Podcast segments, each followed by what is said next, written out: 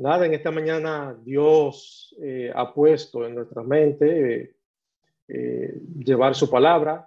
Antes de continuar, quisiera primero ponerme en las manos de su Espíritu Santo para que sea su Santo Espíritu el que me guíe en esta mañana. Así que inclinemos el rostro para orar.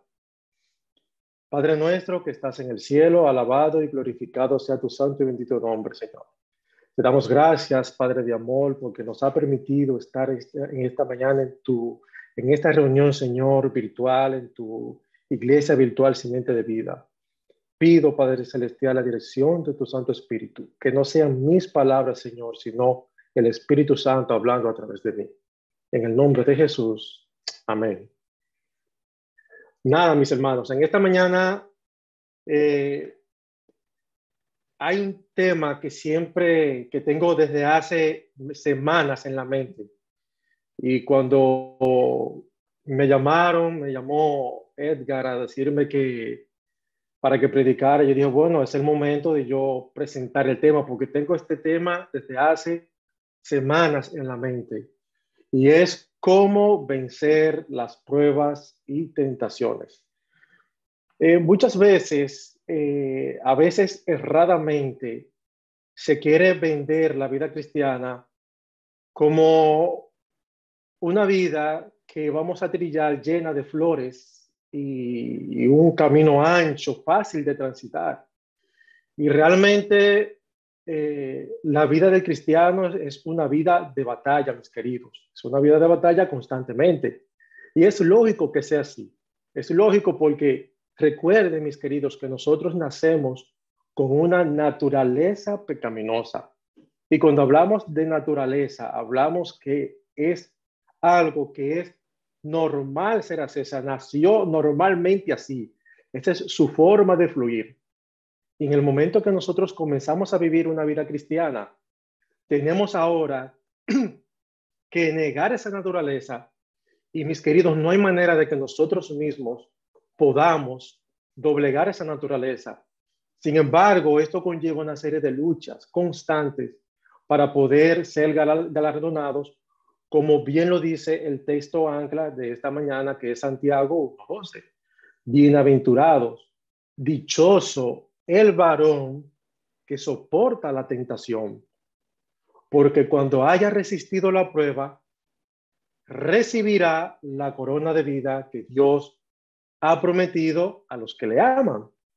Pero también hay un segundo texto en esta mañana que, que nos lleva esperanza en esta lucha constante que llevamos en nuestras vidas, eh, vidas cristianas, y es Primera de Corintios 10:13 nos ha sobre, no, no os ha sobrevenido ninguna tentación que no sea humana, pero fiel es Dios, que no os dejará ser, tentado más de lo que podáis. Y eso es bueno que lo tengamos en cuenta. O sea, nunca vamos a llevar una tentación o prueba que no podamos resistir, sino que dará también juntamente con la tentación la salida para que podáis soportar. Entonces, mis queridos, como les decía, nuestro verdadero vivir confrontamos tentaciones y pruebas y cada una solemos verla como dificultades y por lo general suelen atormentarnos y llegamos en muchas ocasiones a sentirnos agobiados. Pero en esta mañana veremos a la luz de la Biblia cómo Dios presenta en su palabra las dificultades de la vida y como hijos de Dios, cómo deberíamos de visualizar cada situación. Si en cada momento de la vida recibes pruebas y tentaciones, en Dios, mi querido, y su palabra, siempre, recalco, mis queridos, siempre encontraremos esperanza. No sé para quién esté hablando en esta mañana. Ahora, cuando estuve eh, estructurando el tema, lo que tengo certeza es que el tema me habló a mí y me confrontó y me hizo reflexionar en muchas cosas. Sé que es un tema que nos abarca a todos, mis queridos, porque todos estamos en el proceso de preparación de ser personas apartadas. Cada vez que toco un tema, siempre me gusta buscar la definición en el diccionario. ¿Cómo define el diccionario esta palabra? Tentación fue una de las palabras que utilicé, en el título del tema. Y tentación significa en el diccionario un impulso de hacer o tomar algo atrayente, pero que puede resultar inconveniente. O sea, es algo que nos atrae, pero que no nos hace bien. Y prueba es cosa material, hecho, suceso, razón o argumento con que se prueba o intenta probar que algo es de una determinada manera o de otra. O sea, que en una prueba se determina, según el diccionario, en qué, por decirlo así, dominicanamente hablando, en qué pie está parada una persona. Pero aquí debemos de concentrarnos en las connotaciones de la Biblia. Y en la Biblia hace dos connotaciones con la palabra prueba o tentación. De hecho, en el original, cuando lo traducimos literalmente, eh, eh, la palabra tentación realmente dice prueba, pero tiene dos connotaciones diferentes. Está peiras, peirasmos, que indica poner algo a prueba, ya sea para tener un resultado bien o malo. Esto es externo, eh, perdón, interno. Y está peirazo, que es para probar algo, ya esto es externo. Ahora bien, cuando vamos a la Biblia, podemos tomar algunos textos bíblicos y por eso es importante, y lo he aprendido en el plan de Dios de que debemos escudriñar y buscar, porque a veces hay cosas que nos pueden resultar aparentemente contradictorias, pero no son así. Y por ejemplo, voy a tomar el texto de Santiago 1.3 que nos dice, cuando alguno es tentado, no diga que es tentado de parte de Dios, porque Dios no puede ser tentado por el mal. O sea, a Dios no se le puede tentar para que haga lo malo, porque Dios es justo y recto. Pero también nos dice que ni Él tienta a nadie o prueba a nadie, porque cuando vemos la palabra original aquí es probar. Ahora bien, vemos en textos anteriores, en historias ilustrativas anteriores en la Biblia, como en el Antiguo Testamento, que Dios probó, probó a, muchas personas. Ahora, tenemos que recordar que eh, el desarrollo del pecado debemos de verlo en una cosmovisión. Recordemos que hemos visto que en todo esto se está probando la justicia de Dios. O sea, la justicia de Dios ha sido atacada. Y lo que se está, una de las eh, misiones importantes, por decirlo así, es reivindicar el carácter de Dios, o sea, su justicia. Entonces, eh, eh, cuando Dios prueba a alguien, cuando viene una prueba de Dios, Dios no necesita saber si esa persona está correcto o no. Y lo vamos a ver a la luz de la Biblia en varias historias. Por ejemplo, Dios probó a Abraham, y me voy a concentrar en esta mañana en tres personajes probó a Abraham, a Gedeón y a Job. Si nos vamos a Génesis 22, 1 y 13, lo voy a leer inextensamente esta parte. Aquí vamos a ver el relato de cuando Dios probó a Abraham con su hijo Isaac. Y nos dice, aconteció después de estas cosas que probó Dios a Abraham y le dijo, Abraham. Y él respondió, heme aquí. Y dijo, toma ahora tu hijo, tu único Isaac, a quien amas, y vete a tierra de Moriah y ofrécelo allí en holocausto sobre uno de los montes que yo te diré. Y Abraham se levantó muy de mañana y, en, y en, en albardó su asno y tomó consigo dos siervos suyos y a Isaac su hijo y cortó leña para el holocausto y se levantó y fue al lugar que Dios le dijo al tercer día alzó Abraham sus ojos y vio el lugar de lejos. Entonces dijo Abraham a sus siervos, esperad aquí con el asno y yo y el muchacho iremos hasta allí y adoraremos y volveremos a nosotros. Y tomó Abraham la leña del holocausto y la puso sobre Isaac su hijo. Y él tomó en su mano el fuego y el cuchillo y fueron ambos juntos. Entonces habló Isaac a Abraham su padre y dijo, Padre mío. Y él respondió, heme aquí. mi hijo. Y él dijo, he aquí el fuego y la leña, más, ¿dónde está el cordero para el holocausto? Y respondiendo Abraham, Dios se proveerá de cordero para el holocausto, hijo mío. E iban juntos y cuando llegaron al lugar que Dios le había dicho, edificó allí Abraham un altar y compuso la leña y ató a Isaac su hijo y lo puso en el altar sobre la leña y extendió Abraham su mano y tomó el cuchillo para degollar a su hijo. Entonces el ángel de Jehová le dio voces desde, desde el cielo y dijo, Abraham, Abraham. Y él respondió, heme aquí. Aquí vemos donde ahora el suceso cambia un poco y dice, en el siguiente texto dijo, y dijo, no extiendas tu mano sobre el muchacho, ni le hagas nada, porque ya conozco que temes a Dios, por cuanto no me rozaste tu hijo, tu único. Aquí vemos claramente, mis queridos, donde Dios directamente probó a Abraham. Ahora, ¿sabía Dios que Abraham era un hombre de fe, que le era obediente? Él lo sabía. Por recuerden que el, el, el problema del pecado debemos de verlo en un problema amplio.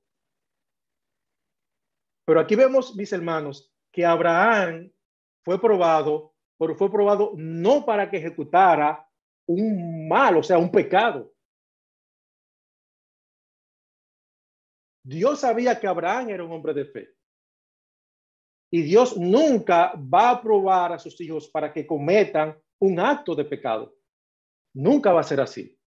Dios siempre lo va a hacer con un fin, para glorificarse en esa persona, para fortalecer la fe de esa persona o para fortalecer la fe de otros a través de esa persona.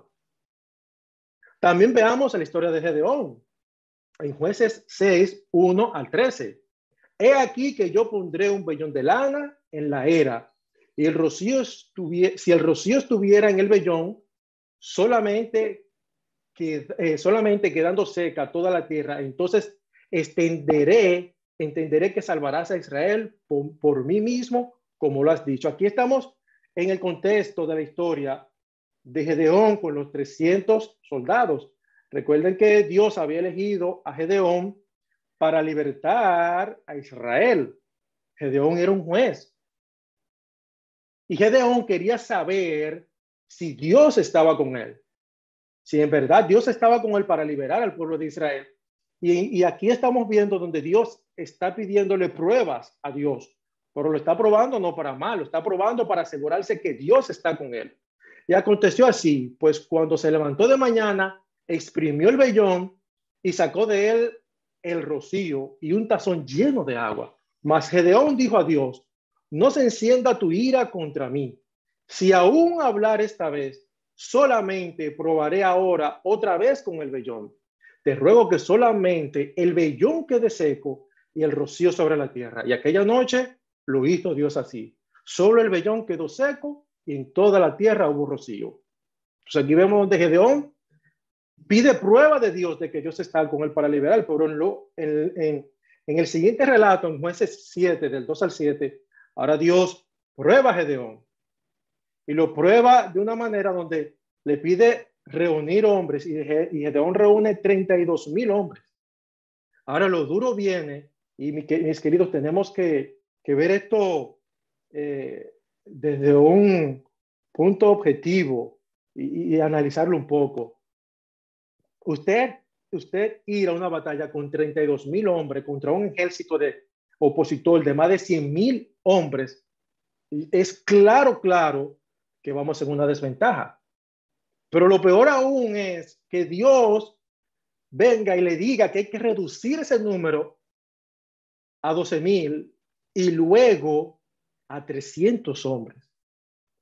Estamos hablando, mis queridos, que la relación quedaba en que un hombre tenía que derrotar aproximadamente 440 soldados del ejército opositor. Mis hermanos, un solo hombre luchar con 440 hombres es un imposible. Claro está, Dios quería demostrarle al pueblo de Israel que Él es quien liberta, que Él es el poderoso. Pero utilizó el instrumento de Gedeón para Él demostrar su poder. Y debió de ser duro en ese momento para Gedeón saber que tenía que ir con un ejército tan reducido a pelear con un ejército opuesto. Y aquí sabemos la conclusión de la historia, donde Gedeón y sus 300 salieron victoriosos, pero en esta historia Dios se reveló a través de Gedeón. También, mis queridos, podemos ver el relato de Job. En este momento me voy a concentrar en Job 1 al versículo 22. Comienza narrando de la siguiente manera. Hubo en tierra de Uz un varón llamado Job, y era este hombre perfecto y recto, temeroso de Dios y apartado del mal. Aquí vemos claro que Job es describido, descrito como un hombre perfecto y recto, y además que era temeroso y apartado de Dios. O sea, estamos viendo que se está describiendo una persona que es fiel a Dios, que anda de acorde a los principios divinos. Ahora, en Job 7 nos comienza a relatar lo sucedido en una reunión que inició en el cielo. Y dijo Jehová a Satanás, ¿de dónde vienes? Respondiendo Satanás a Jehová, dijo, de rodear la tierra y de andar por ella. Y Jehová dijo a Satanás, ¿no has considerado a mi siervo Job, que no hay otro como él en la tierra, varón perfecto y recto, temeroso de Dios y apartado del mal?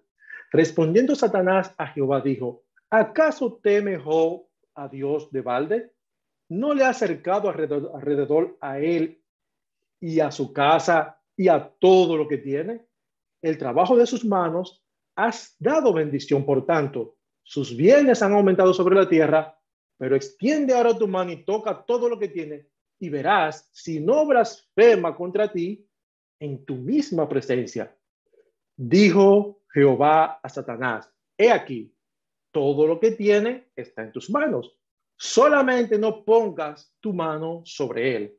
Y salió Satanás de delante de Jehová. Job 1 del 7 al 12.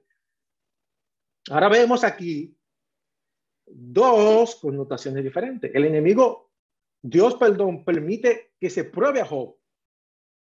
Pero Job, Dios sabía quién era Job. Dios lo sabía. Pero las intenciones del enemigo probar son otras.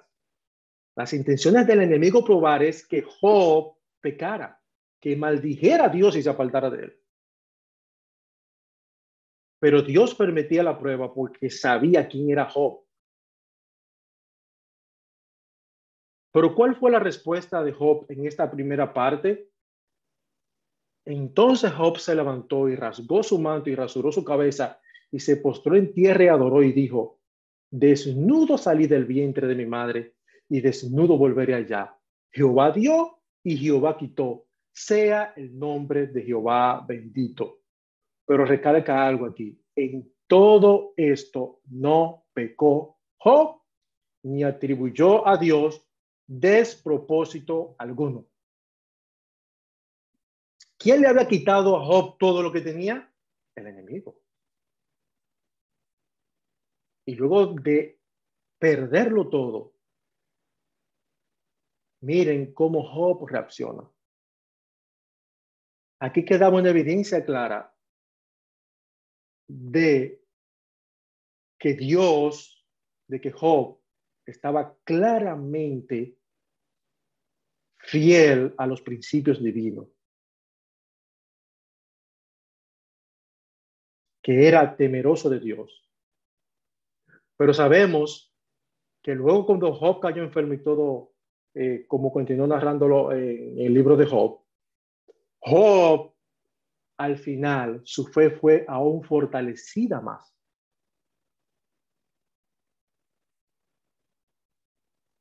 Y Job es un testimonio vivo, señores. Es un testimonio vivo de que debemos de mantenernos fieles a Dios. Job fue probado para Dios glorificarse a través de él y darle enseñanza a cada uno de nosotros hoy en día. Pero Dios no permitió la prueba para que Job pecara en ninguna manera. Fue para glorificarse. Y es bueno que quede claro que Dios no nos prueba para ver si estamos o no en Él. Dios nos prueba con un fin y es de glorificarse en cada uno de nosotros, porque Dios conoce nuestros pensamientos. Así lo dice Salmo 139, 1 y 2. Oh Jehová, tú me has examinado y conocido. Tú has conocido mi sentarme y mi levantarme. Has entendido desde lejos mis pensamientos. O sea, no es que no lo conoce solamente, lo ha entendido. Entonces, cuando Dios permite la prueba en cada uno de nosotros, mi querido, es para, para Él revelarse en nuestras vidas o revelarse a través de nosotros. Las pruebas, mis queridos, que vienen de Dios, no deben de atormentar, de atormentar y preocupar a los hijos de Dios. En ninguna manera. Aunque pueda resultar difícil y dura, debemos verla con esperanza de que hay un propósito, mis queridos, de que hay una meta. Y así lo expresa Santiago 1 del 2 al 4, hermanos míos. Tened por sumo gozo cuando os halléis en diversas pruebas, sabiendo que la prueba de vuestra fe produce paciencia, mas tenga la paciencia su obra completa. ¿Para qué, mis queridos? Para que seáis perfectos y cabales, sin que os falte cosa alguna. Y aún así lo especifica más claro, mis queridos, Santiago 1.12, el texto ancla, dichoso, bienaventurado el varón que soporta la tentación, porque cuando haya resistido la prueba, recibirá la corona de vida. Ahora bien, Dios nunca nos pondrá a prueba o tentaciones para que pequemos. Eso es lo que quiero segregar, lo que son las pruebas de Dios que vienen del exterior a cosas ya que se producen en nuestro interior y allá vamos para explicarlo con más detalle. Esta idea, mis queridos, es claramente presentada también en Santiago 1.13. Cuando alguno es tentado, no diga que es tentado de parte de Dios, porque Dios no puede ser tentado por el mal, ni él tienta a nadie. O sea, Dios no me tienta para pecar. Dios permite pruebas con un propósito en cada una de nuestras vidas. Y yo sé que ustedes y, ustedes conocen a personas que han pasado por dificultades, por pruebas. Y en el momento uno se puede afligir, pero después uno ve que el propósito fue justo, verdadero y bueno, porque nos llevó a donde deberíamos estar. Por ejemplo, yo recuerdo cuando mi hija Camila nació, en ese momento yo pasé por un proceso fuerte junto con mi familia. Yo confronté un problema de salud serio. Y yo honestamente en momentos llegué a pensar que eso yo no lo iba a poder eh, sobrepasar. No lo iba a poder sobrepasar. Y la situación de salud fue tan fuerte que muchos médicos, luego que pasaron los años que yo me recuperé, médicos que me atendieron en la Plaza de la Salud y eso, preguntaban a mi esposa por mí como que yo había muerto. Ahora, yo sí les puedo decir que cuando yo salí de esa dificultad de salud, muchas cosas en mi vida cambiaron, muchas cosas que eran del mundo quedaron atrás. Y en ese momento mi vida comenzó a cambiar positivamente. Y agradezco porque tuve mucho soporte emocional y mucha dirección espiritual por parte de familia que aprecio, de una familia que aprecio mucho. Pero mi vida cambió. Y cuando yo miro atrás y veo ese suceso de la vida que fue difícil, le doy gracias a Dios, porque si no hubiese sucedido eso, quizás yo no hubiese optado por ir a los pies de Cristo. Quizás yo hubiese seguido en mi vida desenfrenada con el mundo. Entonces, esa prueba que yo obtuve no fue en ningún momento para perdición, ni cometí pecado, muy al contrario, me aparté más de las cosas del mundo. Y quiero que se diferencie, porque hay cosas que, que, para algunos eh, eh, puede resultar eh, difícil. Quizás para otro no puede ser así, pero cada quien no, o sea, uno no tiene la misma capacidad de llevar, de soportar las pruebas igual. Por eso Dios da a cada quien las pruebas de distinta manera. Porque tiene que ser algo, y lo dice su palabra, que yo pueda soportar. Y por eso estoy muy de acuerdo con esta frase del príncipe de los predicadores de Charles Spurgeon. Si un problema nos lleva a buscar la ayuda de, Dios en oración, ese problema es una bendición para nuestras vidas. Cualquier cosa que nos lleve a aferrarnos más a Cristo no es un problema, mis queridos, es una bendición. Ahora bien, me, voy a mover ahora a la parte de la tentación que tiene que ver con lo interior. Ahora bien, cada uno de nosotros heredamos una naturaleza carnal o pecaminosa. Tenemos una tendencia, mis queridos, a pecar. Tenemos deseos y pasiones que nos llevan a cometer pecado. Estamos rodeados de un mundo lleno de pecado, el cual alimenta esa naturaleza para que cometamos el acto de pecado. Somos constantemente bombardeados con música que no glorifica a Dios, pornografía, cosas que dañan nuestro cuerpo, cosas que nos roban el tiempo que debemos de dedicarle a Dios, placeres de este mundo que son perecederos. Este mundo nos enseña, nos enseña a idolatrar en general, a crear una desconexión de Dios. Y a esto nos llevan las tentaciones. Pero estas batallas ocurren al interior de nosotros, mis queridos. El enemigo coloca las condiciones para que aflore nuestra naturaleza pecaminosa y cometamos el acto de pecado. Estas dificultades, mis queridos, no provienen de Dios. Y quiero, y quiero eh, eh, eh, graficarles un ejemplo. Por ejemplo, mi hijo, Henry, él es, él, el arroz con leche no le llama la atención para nada. Nunca le ha llamado. De hecho, cuando estaba pequeño, recuerdo, tenía como dos años, mi esposa le hizo un arroz con leche y cuando se lo puso en la mesa, eh, Henrito dijo, mami, ¿qué es esto? Y dice arroz con leche. Él dijo, no, no, mami, dame el arroz en el plato y la leche en el vaso. Nunca le ha llamado la atención eso del arroz con leche. Pero en cambio mi esposa Olga es loca con el, arroz, con leche. ¿Qué quiero dejar dicho con eso? Olga tiene un deseo interno. Tú le puedes poner el arroz con leche ahí y para ella va a ser una tentación comérselo.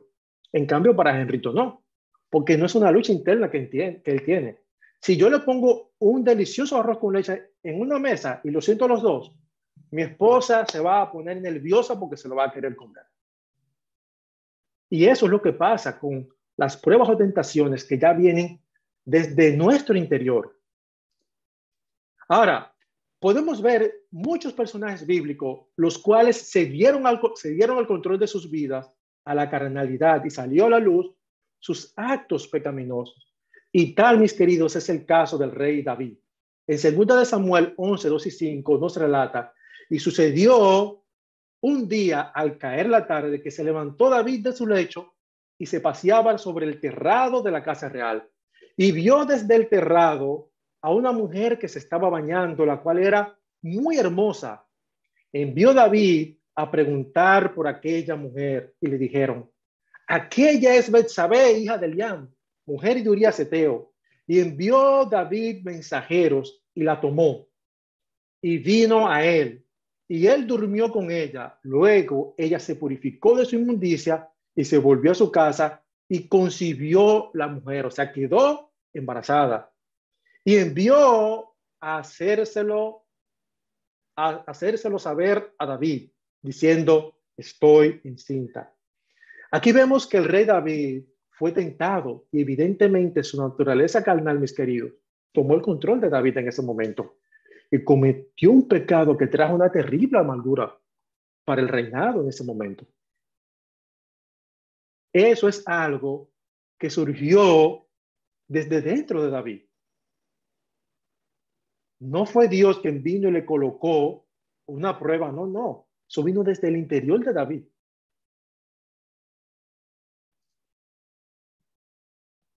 También, mis queridos, podemos ver otra ilustración, que es la de Sansón. Sansón fue tentado por una mujer a revelar su secreto. Y todo indica que aparentemente David era, eh, perdón, Sansón era débil con las mujeres. Veamos qué nos dice jueces 16, 16 y 8. Y aconteció que presionándole ella cada día con sus palabras e importunándole, su alma fue reducida a mortal angustia. Le descubrió, pues, todo su corazón le dijo, nunca mi cabeza llegó navaja, porque soy nazareo de Dios desde el vientre de mi madre, y si fuera rapado, mi fuerza se apartará de mí, y me debilitaré y seré como todos los hombres. Viendo Dalila que él le había descubierto todo su corazón, envió llamar a los principales de los filisteos diciendo, venid esta vez, porque él me ha descubierto todo su corazón y los principales filisteos vinieron a ella y trajeron en su mano el dinero. Aquí Sansón sucumbió ante Dalila.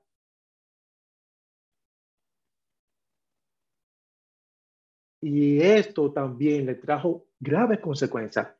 Sansón se dio a pasiones internas que tiene.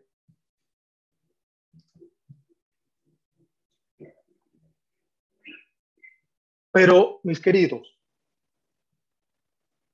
a pesar de esta triste realidad de que tenemos una naturaleza pecaminosa y como hemos visto las dos historias anteriores, esa naturaleza es tentada. Contamos con la palabra de Dios, con esperanza para poder vencer las tentaciones.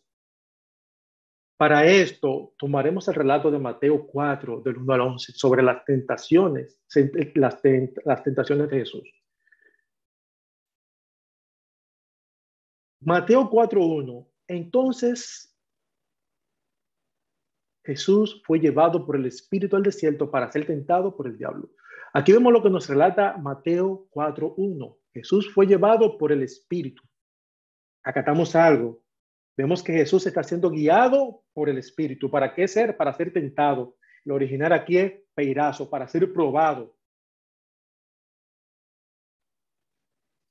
Nos continúa narrando del 2 en adelante. Y después de haber ayunado 40 días y 40 noches, tuvo hambre. Y vino a él el tentador, que aquí es el probador, peirazo, y le dijo, si eres hijo de Dios, di que estas piedras se conviertan en pan. Él respondió y dijo, escrito está, no solo de pan vivirá el hombre, sino de toda palabra que sale de la boca de Dios. Aquí vemos la primera respuesta de Cristo a la primera prueba que le hizo el tentador. Aquí nos está diciendo ya una oreja, o sea, lo primero que yo tengo que sustentarme es en la palabra de Dios.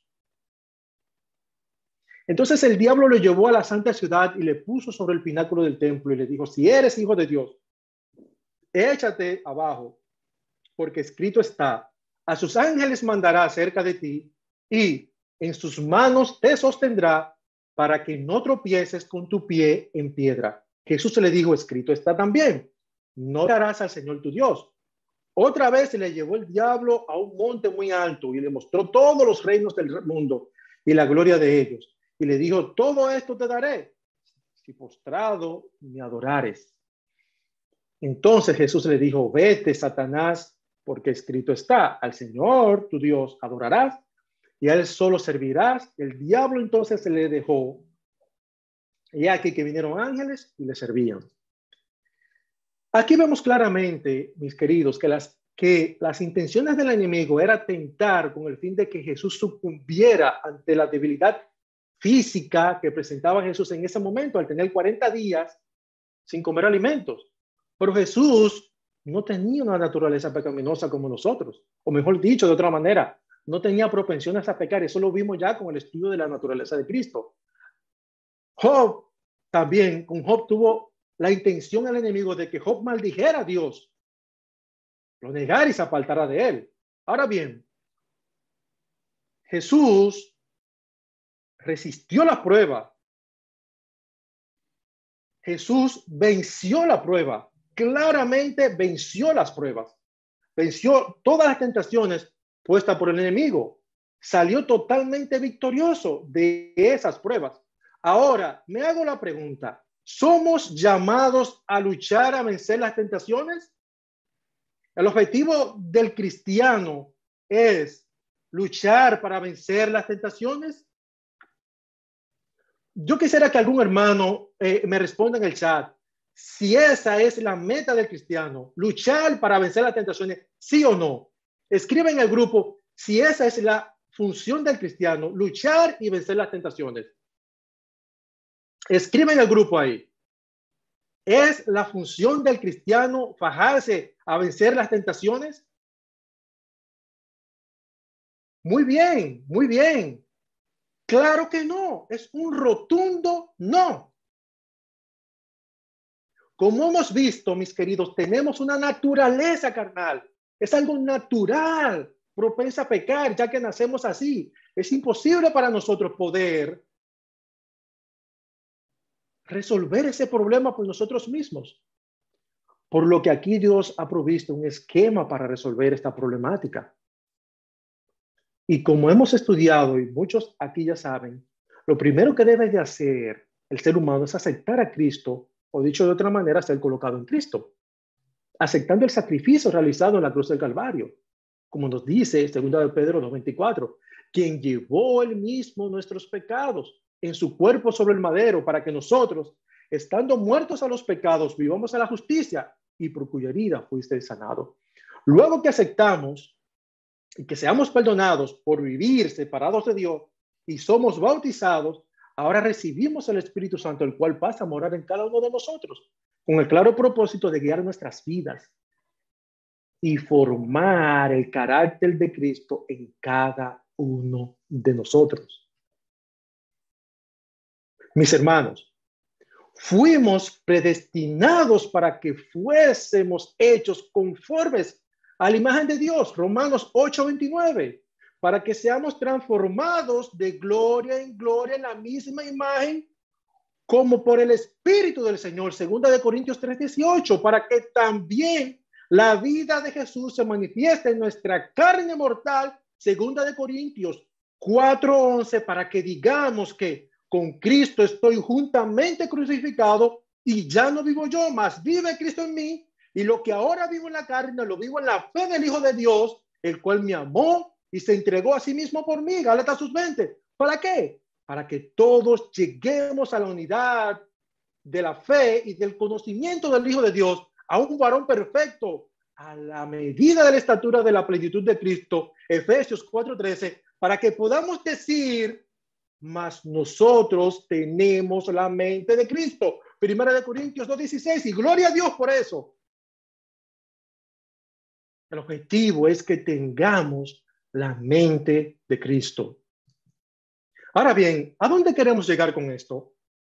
Vimos claramente en el relato de Mateos 4, del 1 al 11, que Jesús venció y quedó claramente evidenciado que el enemigo fue destrozado. Ahora bien, ¿Qué sucedería en nuestras vidas si reflejamos a Cristo? Estaremos reflejando a quien triunfó en las tentaciones. ¿Cómo se puede formar la imagen de Cristo nosotros? Debemos, mis queridos, de alimentar nuestra espiritualidad.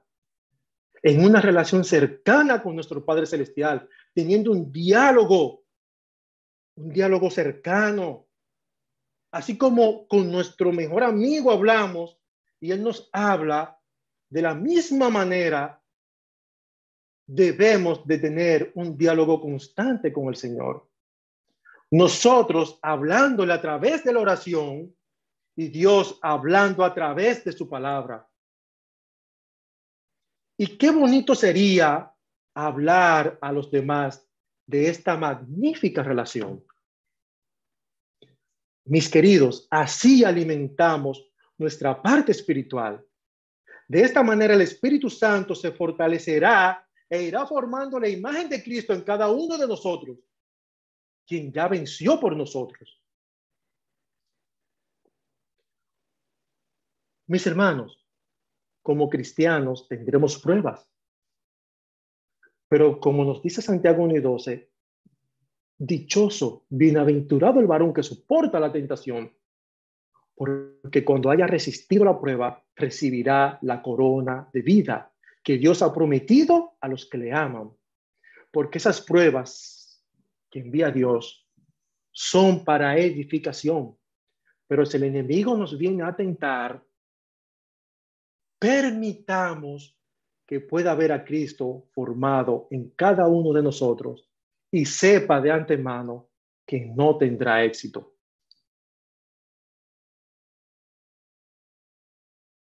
En esta mañana quiero concluir con esta historia. La historia de Florence Nightingale. Nightingale fue la primera enfermera profesional en la rígida sociedad victoriana y en el seno, nació en el seno de una familia británica muy acomodada. En ese tiempo el papel de la mujer estaba muy limitado socialmente. Pero la joven Nightingale tenía claro que quería ser enfermera. Una casualidad le permitiría cumplir su sueño. Se enfrentó a su familia y a los cánones de la época y acabó convirtiéndose en la primera enfermera profesional.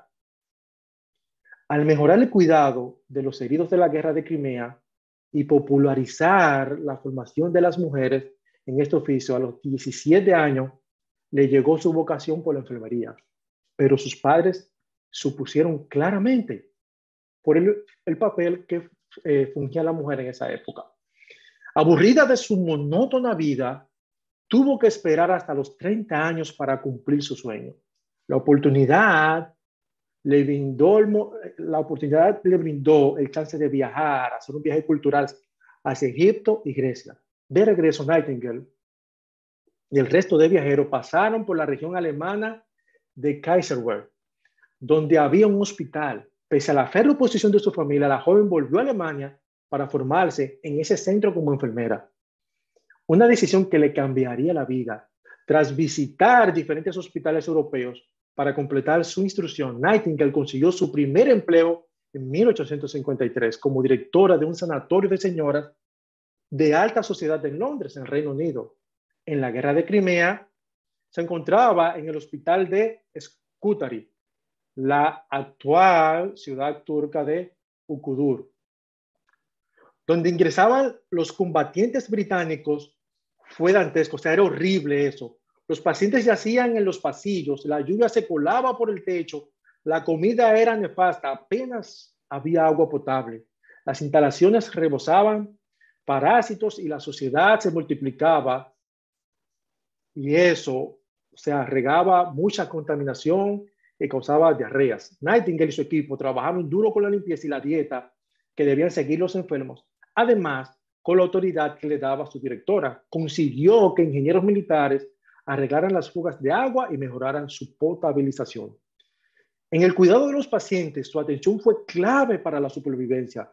Los largos paseos nocturnos, iluminadas por un pequeño candil, una lámpara pequeña para comprobar el estado de los militares, le valieron el sobrenombre de la Dama de la Lámpara. Todas estas acciones le granjearon una excelente reputación en Reino Unido. A su vuelta, un grupo de seguidores habían creado ya un fondo Nightingale para construir una escuela de enfermería. que se inauguró en 1860, hoy la Escuela de Enfermería, Obstetricia y Cuidados Paliativos Florence Nightingale. Sigue operativa y forma parte del King's College de Londres. Su trabajo fue decisivo para que en 1870 se creara la Cruz Roja Británica.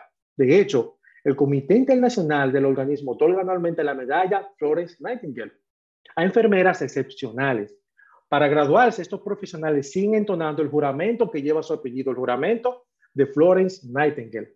Ahora bien, de igual manera, como muchos hoy en día son identificados por ser enfermeros o enfermeras y llevan este juramento de Florence Nightingale, queriendo emular esa gran enfermera, Florence Nightingale, que inició la, eh, eh, eh, la carrera de enfermería como profesional, así nosotros como cristianos en el mundo deberíamos ser identificados. Así como cuando vamos a un hospital y vemos a alguien que está vestido de enfermero, sabemos o enfermera, sabemos que nos viene a dar un servicio, que nos viene a ayudar. Nosotros no le pedimos prueba si es o no enfermera. Sabemos que ya es enfermera porque vemos un esquema. De igual manera, el mundo debería de identificar la imagen de Cristo en cada uno de nosotros. Y de esta manera el enemigo y sus aliados sabrán que al tentarnos sería un esfuerzo banal. ¿Por qué? Porque tenemos la mente de Cristo y que al final podamos decir, por la excelencia del conocimiento de Cristo Jesús, mi Señor, por amor del cual lo he perdido todo y lo tengo todo por basura para ganar a Cristo. Mi deseo en esta mañana, mis queridos, es que si usted está pasando por una prueba, órele al Señor, órele al Señor para que le dé fortaleza porque Dios se quiere glorificar a través de ti.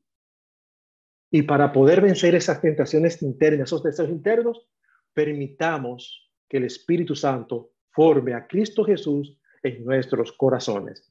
Que Dios les bendiga.